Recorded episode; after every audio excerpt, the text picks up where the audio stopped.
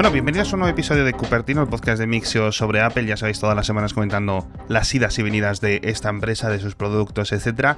Sigue con nosotros Javier Lacorte, pero ya es el último día, ya en el próximo episodio va a volver con todos ustedes el bueno de Matías, ya recuperado de su problema con el hombro. Y hoy vamos a hablar de un montón de cosas de seguridad, pero antes de meternos os voy a contar el patrocinador súper rápido y vamos al tema. El patrocinador de esta semana ya sabéis que es la gente de Orange con una serie que se llama Ahora más cerca que podéis ver en orangecontunegocio.com. Cuentan un montón de cosas de transformación digital para pymes. Son pequeños episodios en vídeo bastante interesantes, con entrevistas a empresarios que han hecho. La verdad es que seguramente mucho ha tenido que ver los iPhone y los Mac de por medio, pero la verdad es que bastante interesantes. Echadle un vistazo, ya digo, están en orangecontunegocio.com y ahí cuentan pues cómo muchos empresarios no solo han podido pasar esta crisis económica de la pandemia, sino que además han salido más reforzados gracias a todos estos eh, los planes de transformación digital que se han inventado, que se han sacado de la manga. Muy interesantes, muy inspiradores y creo que merece la pena contarlos. Pero bueno, vamos a hablar de seguridad en los dispositivos de Apple desde múltiples aspectos hoy. Y lo primero es, obviamente, pues presentar al, al bueno de Javier Lacorte. ¿Qué tal estás? ¿Qué tal? ¿Cómo vas? Estoy, estoy arribísimo. Hoy, hoy, me lo ha dicho la jefa, que desayuna, te veo súper arriba últimamente. Sí, bueno, vamos a hablar de seguridad. Vamos a hablar de seguridad solo, nada más. Vamos a hablar de, además de, obviamente, un montón de cositas. Ya sabéis que normalmente comentamos noticias así un poco variadas sobre el mundillo de Apple. Quizás hablemos un poco más sobre la compañía que sus productos en, en algunas ocasiones. Pero ahora tenemos que hablar de un montón de movidas de seguridad. Tenemos varias apuntadas en el guion. No sé cuánto va a durar. No sé si vamos a hacer los 30 minutos. Si no, ya nos inventamos algún rumor, ¿no? Por ejemplo, iMac con triple pantalla, por ejemplo, puede ser un rumor interesante, así que vamos a ello. El primero, yo creo que ya lo habréis visto muchos de los oyentes, es que la nueva versión de iOS 14.5 va a venir con una cosa muy esperada, que es el desbloqueo facial con mascarilla puesta, ¿verdad, Javi? Ya había ganas y cuando ves cómo funciona, dices, vamos a ver, tenemos el Apple Watch en la muñeca, cada vez más gente, llevamos 10 meses eh, con la mascarilla todo el día, llevamos no sé cuántos años. El 10% de la población en concreto. Exacto, lo, contamos hace poquito. Eh, llevamos también un montón de años desbloqueando el Mac con el Apple Watch. ¿Por qué no llevamos 10 meses gritando en Twitter que por favor Apple ponga esto cuando lo teníamos enfrente de nosotros? Yo por lo menos no había caído, me avergüenza un poco, no sé tú. Soy en la misma situación que tú. Cuando lo explicaron pensaba que era... Dije, no puede ser que Apple haya caído en el truquito este que va haciendo mucha gente. Muchos oyentes de aquí os he hecho la bronca esta de me quito parte de la mascarilla, paso el Face ID, me quito otra parte como para que te intente detectar, ¿no?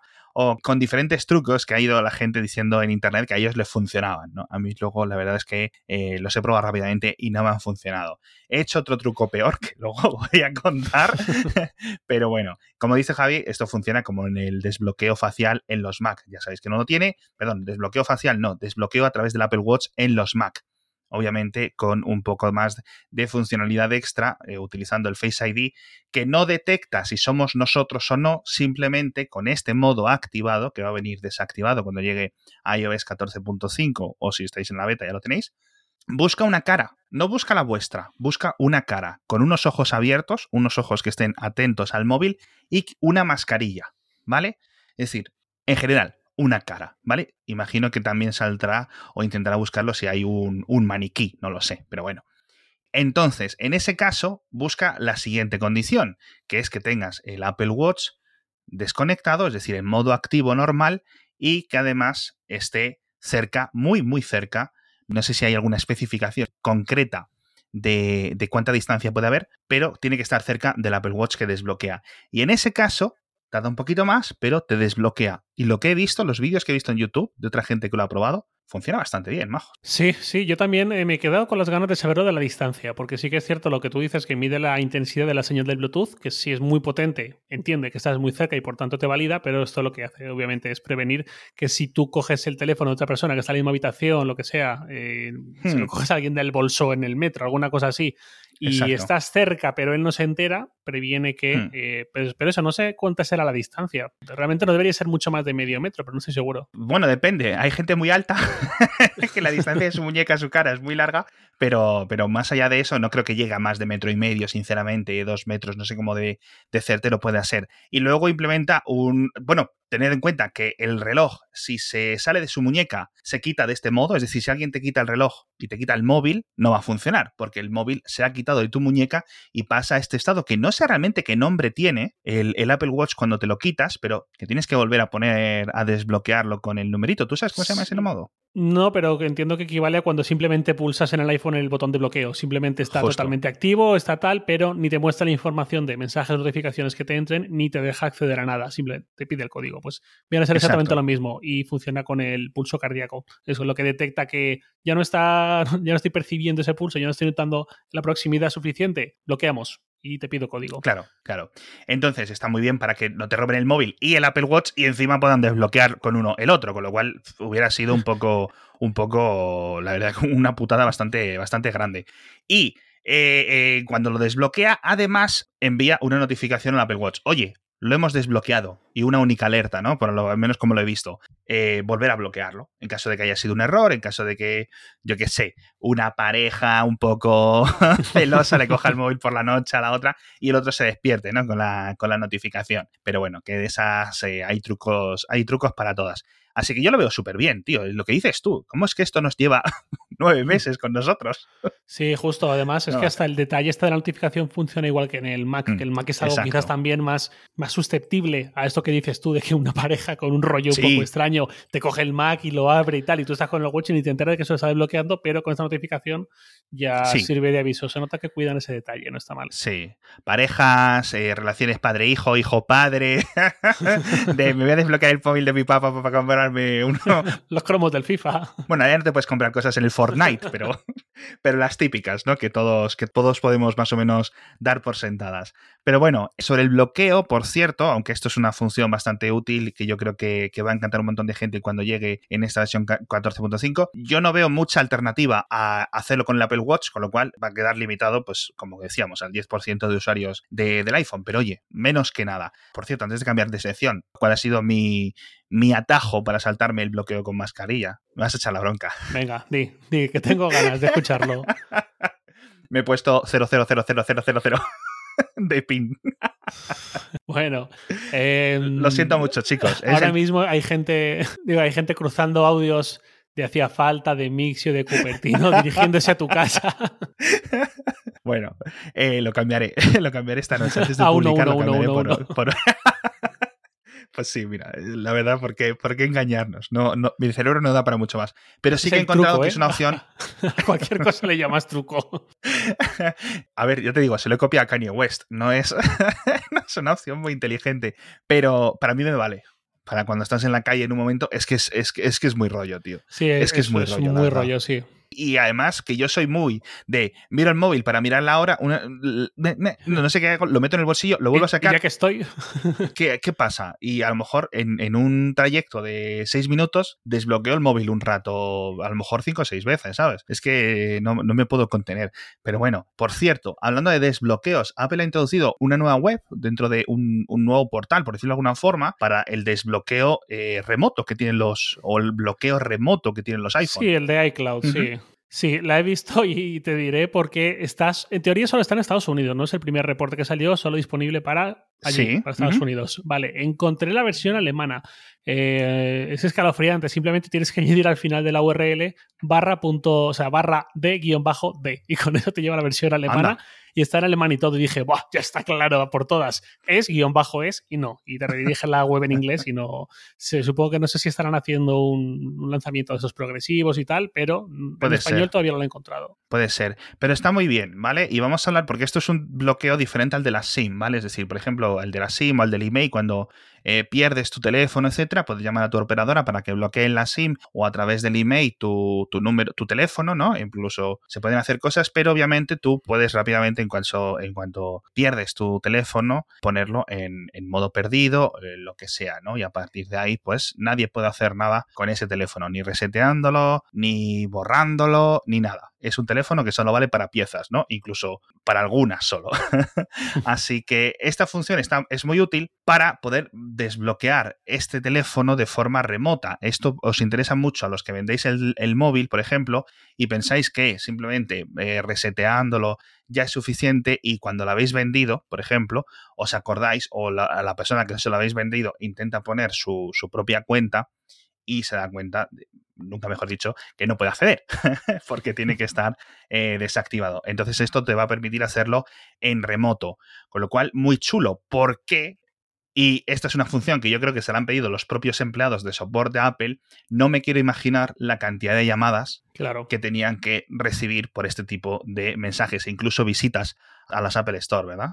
Justo, yo pensé un poco lo mismo, que esto mm, me recuerda cuando la, App Store, las revisiones de aplicaciones eran eternas, igual tardaban dos semanas mm. o incluso más y tal, y en un momento dado, en medio día, en un día y medio como mucho ya estaba. No es porque Apple mm. contratase a 10 veces más empleados, sino porque automatizó muchos procesos. Esto entiendo que debe ser algo parecido, ganas de automatizar, de dar autoservicio a la gente para que pueda pues eso, gestionar esos bloques de una forma simple, rápida, etcétera. Y sobre todo porque cuando alcanzas mil millones de iPhones en el mundo por ahí activos, pues que el 0,1% tengan este problema en una semana, ya son un millón de iPhones. Ponte tú a gestionar eso. Es lo que tú dices, seguro otros empleados ya estarían lloriqueando de por favor, dame una solución, dales una solución y que no tengan que venir aquí. Sí, sí. Me recuerda cuando yo trabajaba de teleoperador en las épocas del inicio de Internet, que la, el, 90% de las llamadas eran ¿cómo abro los puertos de mi router? Para el Donkey y el Emule.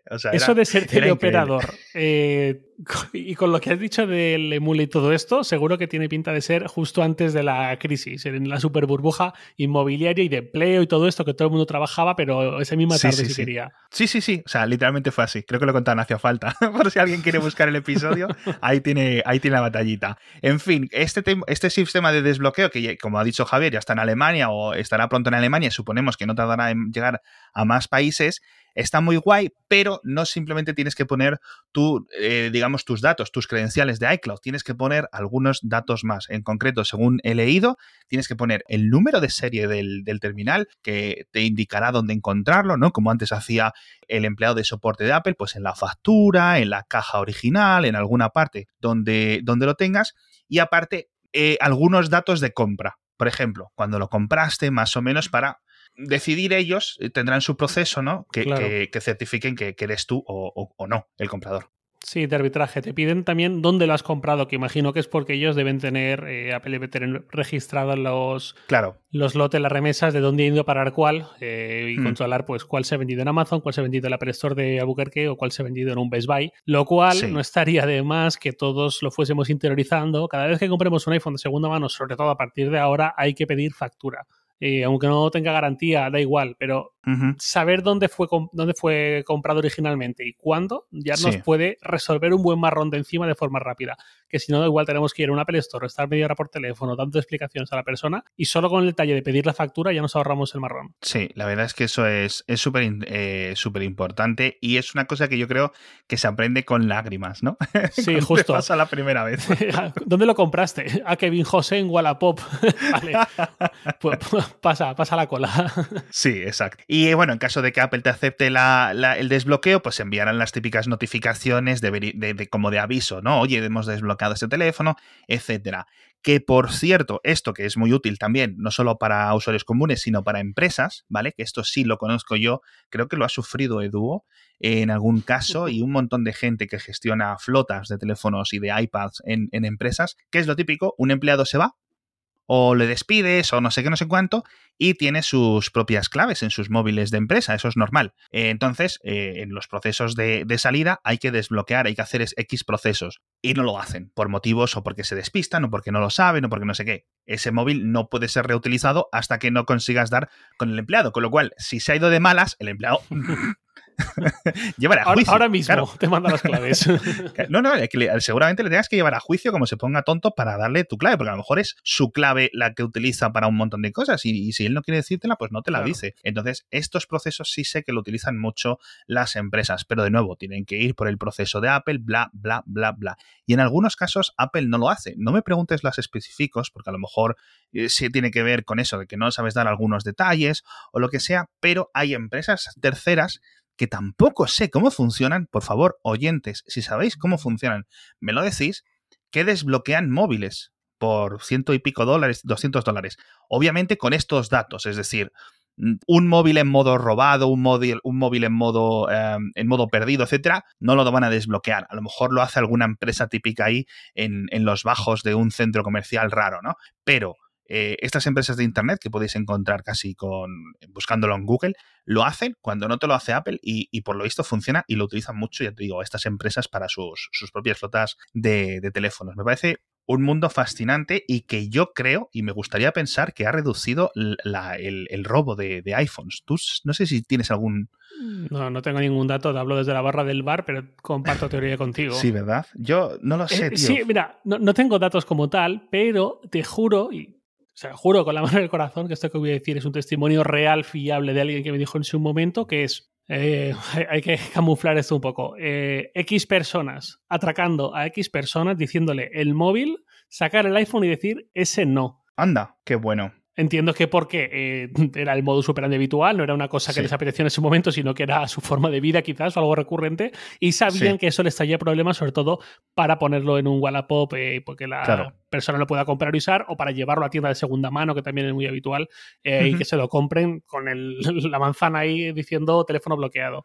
Eh, pero te lo juro que es real y además la persona que me lo dijo me lo creo totalmente. No es una especie de leyenda urbana, sino que no, digo que esto sea común ni habitual, pero que ese caso concreto por lo menos sí que me lo creo y me chocó un montón. Y me lo contaron hace pues igual tres años o una cosa así. Sí, yo creo que de esos tiene que haber. Y de ti también. Me lo creo de segunda mano, de, segunda referencia sí que, sí que me lo creo totalmente, porque es increíble, la verdad, la cantidad de móviles que se deben de robar al año en todos los países del mundo. Debe ser una cifra loca. Pero bueno, nos vamos adentro de los teléfonos nos vamos adentro también de los Mac, tenemos que hablar de seguridad también de los Mac, porque en iOS 14 Apple no dijo nada, esto se lo han callado. Imagino que como un montón de detalles técnicos internos de, la programación que hacen ellos, han renovado casi por completo uno de los sistemas, digamos, de, de, ¿cómo decirlo?, de parseo de los mensajes de iMessage, ¿vale? Básicamente un sistema de sandbox, ¿vale? ¿Cómo explicarlo?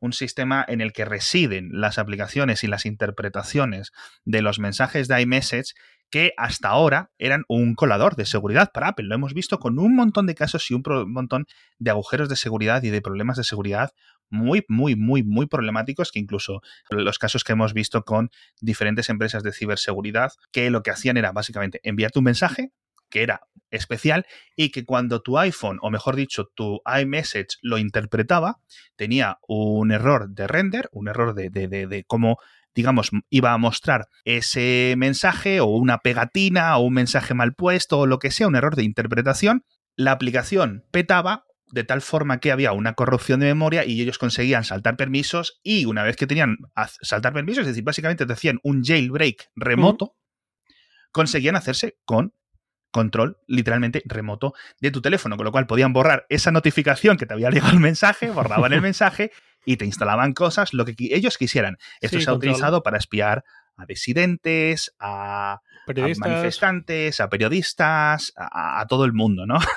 Con más o menos éxito. Era bastante común. Apple, obviamente, pues esto tampoco lo puede permitir y desde iOS 14, y esto lo sabemos porque lo han dicho la gente del Project Zero de Google, implementaron un nuevo sistema que se llama Blast Door, ¿verdad? Sí, esto, eh, lo que tú comentas, suele llegar sobre todo gracias a la posibilidad que ofrece iMessage, igual que prácticamente mm. cualquier otra aplicación de mensajería, que es la del contenido previsualizado, que cuando yo te mando un link de una página web o un link de YouTube, pues no ves solamente el link, sino que ves ese recuadrito donde previsualizas la página web, que queda muy bien y es muy cómodo, o donde puedes incluso ver el vídeo con el picture in picture y sin salirte ni siquiera de la aplicación. Eso eh, queda muy bien y es muy apropiado, es muy conveniente, pero es lo que tú dices es una puerta más, es un acceso adicional que además cuesta mucho que esté del todo bien cerrado. Y muchas veces por ahí es donde lo que comentaba se ha convertido en un problema de seguridad porque parte de ese código que iOS procesa puede llegar a ser malicioso, puede llegar a ver alguien que esté diciendo que esa imagen o que este contenido es una cosa, pero realmente es otra cosa y por ahí vienen los problemas. Eh, esto al final eh, se lo explicaba el otro día a alguien con quien hablaba de esto, el otro día igual es hace un mes, una cosa así. Es como eh, le ponía un paralelismo. Tú imagínate un guardia de seguridad en una discoteca verificando que tienes la edad necesaria para entrar o algo así. pues, si el control que hace es ver que en tu DNI pone que has nacido a partir de tal año, pues hombre, sirve hasta cierto punto. Si tú coges el DNI de un amigacho o incluso de una amigacha siendo tu chico, porque a veces con las prisas la noche no se mira, eh, pues vas a poder entrar.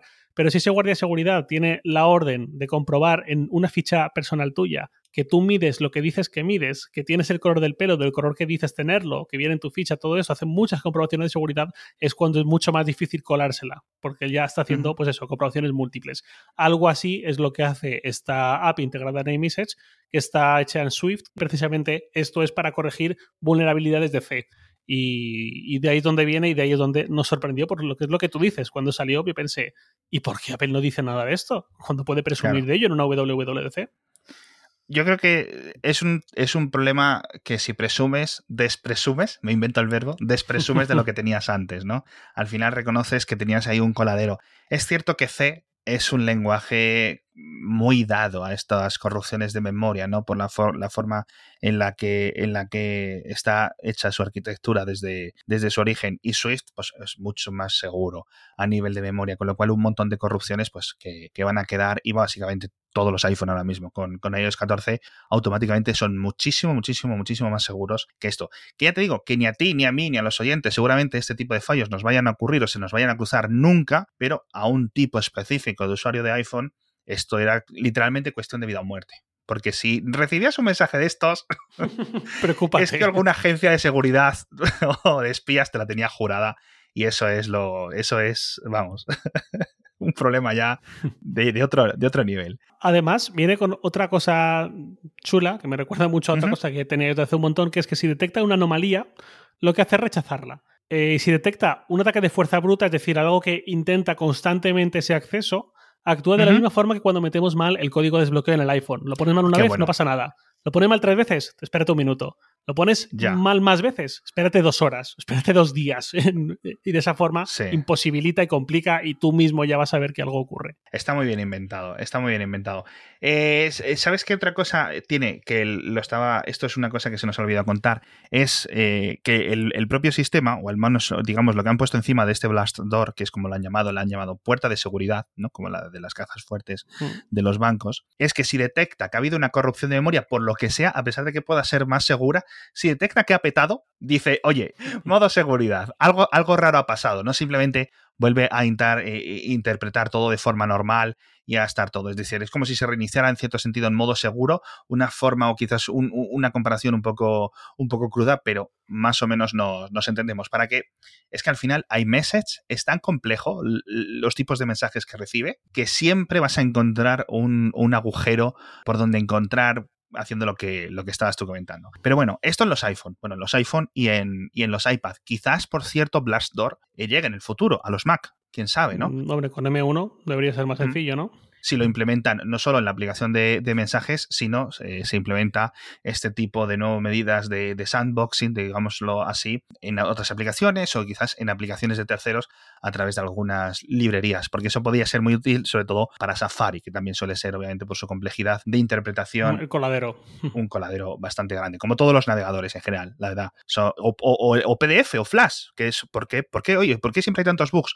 Es que PDF y Flash interpretarlos es tan difícil que dentro de esas interpretaciones es donde están estos fallos de seguridad y es lo que, lo que acaban entrando. Por suerte, uno ya ha desaparecido. Eh, nos vamos al Mac, como decíamos, porque a estos días dando vueltas, yo he visto unos titulares tan raros. Tú te has enterado, obviamente, ¿no? Del, tema este del Silver Sparrow, ¿no? Sí, los 30.000 ordenadores. Los 30.000 30.000 ordenadores Apple hackeados. Nadie sabe por qué, nadie sabe quién ha sido, qué quieren.